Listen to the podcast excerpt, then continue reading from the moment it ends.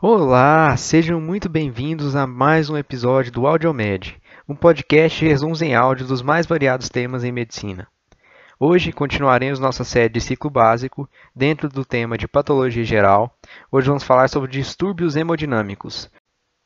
Vamos abordar o edema, as hiperemias e a congestão, e as hemorragias.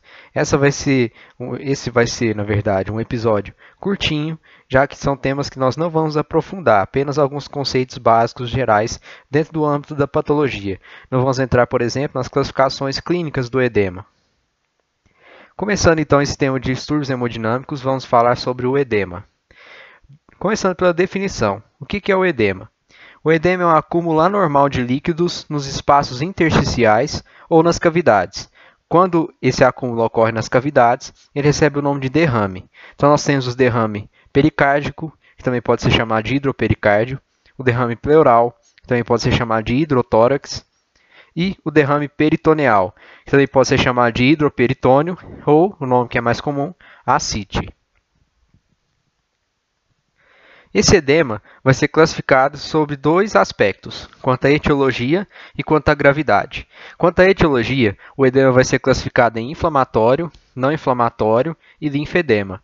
O edema inflamatório tem como origem um exudato, advindo do aumento da permeabilidade muscular, seguindo aqueles conceitos de inflamação aguda que nós discutimos num episódio mais anterior.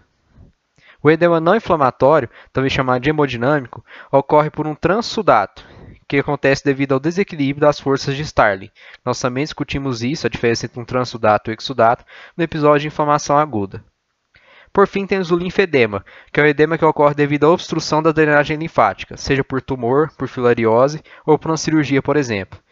Um exemplo seria a mastectomia com retirada de linfonodos, gerando linfedema em membros superiores. Quanto à gravidade, o edema pode ser classificado em localizado e sistêmico. Quando o edema é sistêmico, ele é chamado de anasarca, que é o edema que afeta o subcutâneo de forma difusa. Vamos relembrar brevemente a fisiologia normal. Então, nós temos que o líquido intravascular vai sair para os tecidos pelas arteríolas. A pressão hidrostática é a pressão que força a saída do líquido do intravascular para o interstício e ela é contrabalanceada pela pressão coloidosmótica ou pressão oncótica, que é dada pelas proteínas teciduais que vai puxar o líquido intersticial para dentro do vaso. Nas arteríolas, a pressão hidrostática é maior do que a pressão oncótica, fazendo com que o líquido saia.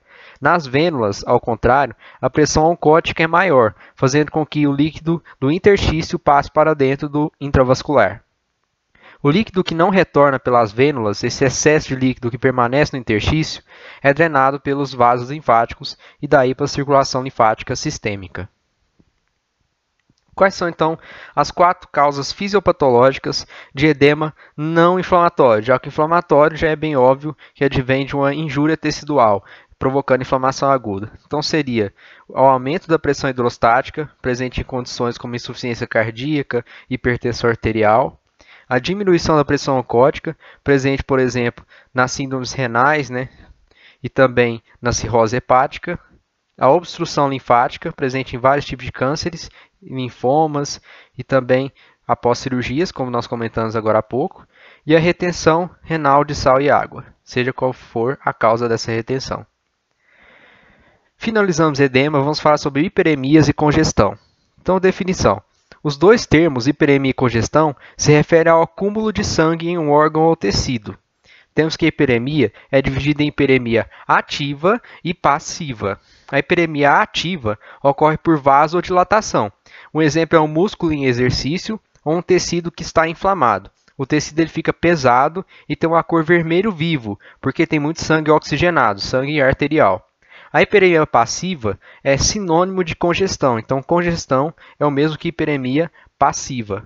E essa hiperemia passiva ou congestão ocorre por obstrução à drenagem venosa do tecido.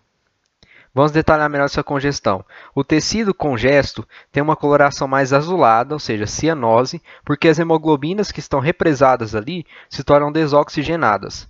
A congestão crônica causa hemorragia, necrose e fibrose tecidual, então é uma condição danosa aos tecidos.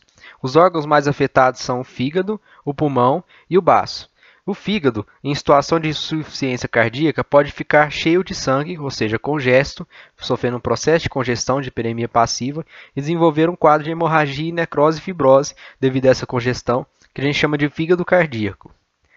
O pulmão também pode desenvolver congestão de septos e fibrose em caso de insuficiência cardíaca.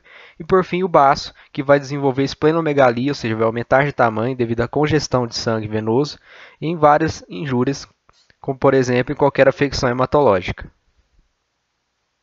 Falamos agora de hemorragias. Então, a hemorragia é o extravasamento de sangue para o tecido por causa de uma ruptura de um vaso. Tem como causas o trauma, a aterosclerose, a erosão inflamatória, a erosão neoplásica e a pressão hidrostática aumentada. As doenças que acarretam maior chance de hemorragia são chamadas em conjunto de diátese hemorrágica. Entram, por exemplo, os distúrbios plaquetários e as coagulopatias, das mais diversas causas. As hemorragias são classificadas quanto à sua localização e quanto ao seu tamanho. Quanto à localização, elas podem ser internas ou externas. As internas é o famoso hematoma, que é a hemorragia dentro do tecido. As externas seria a hemorragia da pele e das mucosas. Isso confunde muita gente, já que a hemorragia das mucosas, por exemplo, no trato gastrointestinal ou no trato geniturinário, também é considerada hemorragia externa e não interna, porque não faz parte do meio interno do corpo, e sim do meio externo.